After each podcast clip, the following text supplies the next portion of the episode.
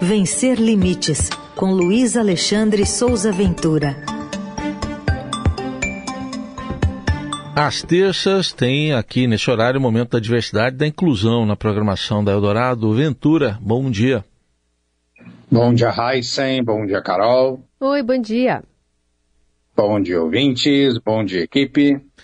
Hoje você vai nos trazer detalhes da participação do Brasil numa conferência da ONU que, que trata dos direitos das pessoas com deficiência. O que, que você destaca, Ventura? Pois é, né? O, o, Brasil chega como um importante protagonista na 16ª sessão da Conferência dos Estados Partes da Convenção sobre os direitos da pessoa com deficiência, que está acontecendo lá na sede da Organização das Nações Unidas da ONU, em Nova York, nos Estados Unidos. Antes do evento, teve um contratempo que mostra por que, que ainda é muito importante que pessoas com deficiência façam barulho é, e que se mostrem que precisam ser vistas, né? A cadeira de rodas da secretária nacional dos direitos da pessoa com deficiência do Brasil, a Ana Paula Feminella, desapareceu no aeroporto internacional John F. Kennedy lá em Nova York, assim que eles desembarcaram. Foi encontrada quase duas horas depois do desembarque e ninguém, nem do aeroporto nem da companhia aérea, explicou o que tinha acontecido. A cadeira simplesmente tinha desaparecido e voltou a aparecer. E essa é, infelizmente, uma situação muito constante pelo mundo. A gente falou sobre isso aqui na coluna em novembro do ano passado, episódio 50 da coluna em novembro do ano passado em Zurique, na Suíça, ah, no mesmo evento, num evento da convenção, mas na sede da ONU lá na Suíça, a cadeira da senadora Mara Gabrilli também desapareceu no aeroporto e foi encontrada nove minutos depois danificada. A cadeira foi quebrada e a cadeira dela é uma cadeira motorizada muito mais complexa. Né? Mas voltando aqui à conferência em Nova York, a própria secretária Ana Paula gravou aqui para a coluna é, uma explicação sobre esse protagonismo do Brasil nessa conferência e deu detalhes de outras ações da missão brasileira no evento. Vamos ouvir, por favor. Ah, então, é, é um momento importantíssimo para o Brasil de retomada da agenda de direitos humanos das pessoas com deficiência. Essa é a 16ª Conferência da Convenção Internacional sobre os Direitos das Pessoas com Deficiência, reúne mais de 190 países que vêm aqui para a sede da ONU falar eh, como está implementando a própria Convenção Internacional sobre os Direitos das Pessoas com Deficiência. Nós, no Brasil, temos muito a fazer ainda para plena implementação da convenção e vemos aqui é, reatar esse compromisso do, do nosso país, do governo Lula, do ministro Silvio Almeida, na construção da plena cidadania das pessoas com deficiência.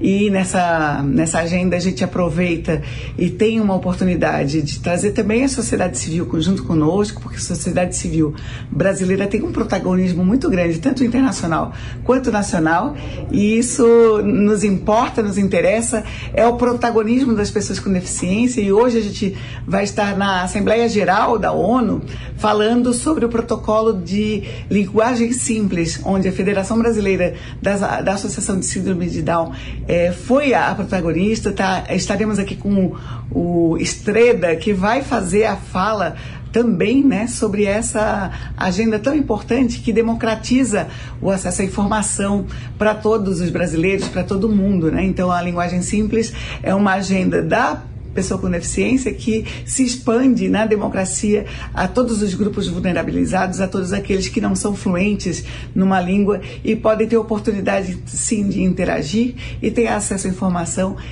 para exercer seus direitos. Isso é fundamental para nós. Essa é a oportunidade do diálogo que a gente necessita, o Brasil é, vai informar né, informa a importância da avaliação biopsicossocial da deficiência ser implementada, né, enfim, dentro da perspectiva da própria Convenção Internacional dos Direitos das Pessoas com Deficiência.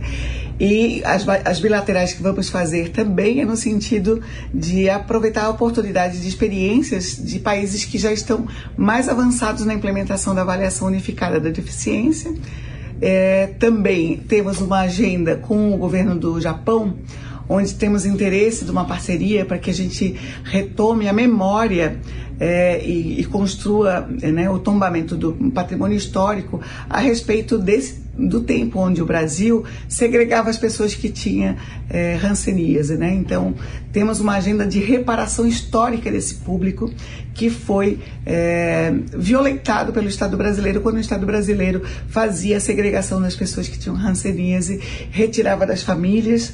Né? Então, a gente tem uma, uma série de agendas que precisa, assim, retomar a ideia da memória é, no sentido de que não se reproduza, não se repita essa violência do, por parte do Estado de segregar qualquer pessoa em função de qualquer situação de saúde ou de deficiência. Então, essa agenda é importante para nós. O governo do Japão já tem um histórico de fazer um memorial sobre essa agenda e a gente precisa é, também conta é, com a possibilidade de recursos do governo japonês para fazer essa história é, e dar visibilidade essa agenda também no Brasil. É, o, o, Vinícius Estreda, que a secretária mencionou, é um homem com síndrome de Down, que tem 35 anos. Ele atua como autodefensor da Federação Brasileira das Associações de Síndrome de Down. Ontem, é, aliás, é, ontem à tarde, é, ele fez uma apresentação na, na, na, conferência da ONU sobre o uso da linguagem simples nos cadernos de diretrizes dos altos defensores da federação. É, esse material ele foi recomendado pela Rede Brasileira de Inclusão da Pessoa com Deficiência, que é a Rede IN, para a criação de uma resolução na ONU recomendando essa linguagem simples para todos os países que assinaram o pacto aqui da convenção. Eu coloquei no blog o vídeo que tem a fala completa do Vinícius lá na Assembleia, que foi ontem.